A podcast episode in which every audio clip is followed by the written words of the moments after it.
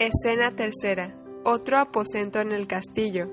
Entran Otelo, Ludovico, Desdémona, Emilia y personas del séquito. Ludovico. Os lo ruego, señor, no os molestéis más. Otelo. Oh, perdonadme, me sentará bien dar un paseo. Ludovico. Buenas noches, señora. Doy humildemente las gracias a vuestra señoría. Desdémona. Sea muy bienvenido, vuestro honor. Otelo. ¿Queréis acompañarme a pasear, señor? Oh, Desdémona. Desdémona. ¿Mi señor? Otelo. Idos al instante al lecho, estaré de vuelta inmediatamente. Despedida vuestra doncella. Procurad cumplirlo. Desdémona. Lo haré, mi señor. Salen Otelo, Ludovico y personas del séquito. Emilia. ¿Qué sucede ahora? Tiene el aspecto más amable que antes. Desdémona. Dice que va a volver incontinenti. Me ha ordenado que me vaya al lecho y pedido que os despida. Emilia. Despedirme. Desdémona. Son sus órdenes. Por consiguiente, mi buena Emilia, dame mi vestido de noche y adiós. No debemos contrariarle ahora.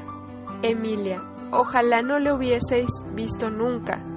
Desdémona. No lo quisiera así. Mi amor le está tan enteramente sometido que hasta su mal humor, sus reprensiones y ceño, por favor, desabróchame, tienen gracia y fineza. Emilia, he puesto en el lecho las sábanas que me ordenasteis colocar. Desdémona, me es igual todo. Por mi fe, qué locas son nuestras mentes. Si muero antes que tú, te suplico que me envuelvas en una de estas mismas sábanas. Emilia, vamos, vamos, no digáis tonterías. Desdémona, mi madre tenía una doncella de nombre Bárbara. Se había enamorado y encontróse con aquel galán a quien se volvió loco y la abandonó. Sabía cierta canción del sauce, era una antigua canción, pero expresaba bien su destino y murió cantándola. Esta noche no quiere írseme del alma esta canción. Me da mucha pena no poder inclinar mi cabeza a un lado y cantarla como la pobre Bárbara. Por favor, date prisa. Emilia, ¿iré a buscaros vuestra camisa de noche? Desdémona, no, desabróchame aquí. Ese Ludovico es un hombre muy apuesto. Emilia, es un hombre muy guapo. Desdémona, habla bien. Emilia, sé de una dama de Venecia que hubiera ido descalza a Palestina por un toque de su labio inferior. Desdémona, cantando. La pobre alma sentóse suspirando al pie de un sicomoro. Cantad todo al sauce verde, la mano sobre su seno, la cabeza sobre su rodilla. Cantad, sauce, sauce, sauce. Las frases hondas corrían tras ella y murmuraban sus suspiros. Cantad, sauce, sauce, sauce. Sus lágrimas amargas caían y ablandaban las piedras. Quítame esto, canta. Cantad, sauce, sauce, sauce. Por favor, despáchate, va a venir enseguida. Canta. Cantad todos que un sauce verde debe ser mi guirnalda, que nadie le censure, yo apruebo su desdén. No, no es eso lo que sigue. Escucha, ¿quién llama? Emilia, es el viento, Desdémona, cantando.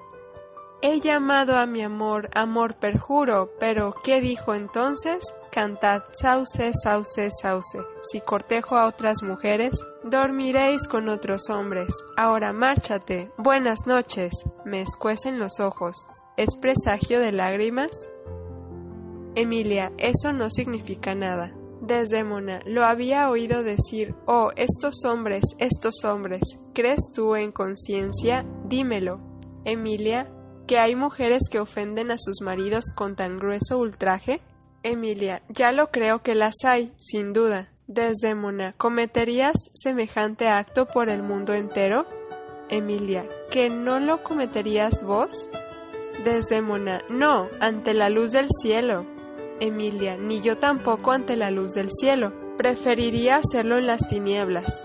Desdémona, ¿cometerías tal acto por el mundo entero? Emilia, el mundo es una cosa grande, es un gran precio para un pequeño vicio. Desdémona, pienso en verdad que no lo harías. Emilia, en verdad pienso que lo haría y que lo desharía cuando lo hubiese hecho. Pardiez, claro que no lo haría por un anillo doble, por algunas medias de limón, ni por unas sayas, pasquiñas ni gorros, ni por cualquier otra pequeña asignación, pero por el mundo entero. Pardiez, ¿quién no haría cornudo a su marido? Para ascenderlo a monarca, arrostraría para ello el purgatorio. Desdémona, sea yo maldita si hiciera semejante iniquidad por el mundo entero. Emilia, va, la iniquidad no es una iniquidad sino para el mundo, y teniendo al mundo por haberla cometido, no sería una iniquidad en un mundo vuestro, lo que os permitiría bien pronto repararla. Desdémona, no creo que exista semejante mujer. Emilia, sí, y una docena, y más aún de suplemento para aprovisionar el mundo que le serviría de juego. Pero yo creo que cuando las mujeres caen, la falta es de sus maridos, pues o no cumplen con sus deberes y vierten nuestros tesoros en regazos extraños, o estallan en celos mezquinos imponiéndonos sujeciones, o nos pegan y reducen por despecho nuestro presupuesto acostumbrado. Par 10. Tenemos hiel y aunque poseamos cierta piedad, no carecemos de espíritu de venganza. Sepan los maridos que sus mujeres gozan de sentidos como ellos. Ven, huelen, tienen paladares capaces de distinguir lo que es dulce de lo que es agrio, como sus esposos. ¿Qué es lo que procuran cuando nos cambian por otras? ¿Es placer? Yo creo que sí. ¿Es el afecto lo que les impulsa? Creo que sí también. ¿Es la fragilidad que así desbarra? Creo también que es esto. Y es que no tenemos nosotros afectos, deseos de placer y fragilidad como tienen los hombres, entonces que nos traten bien o sepan que el mal que hacemos son ellos quienes nos los enseñan. Desdémona. Buenas noches, buenas noches. El cielo me inspire costumbres que me permitan no extraer mal del mal, sino mejorarme por el mal. Salen.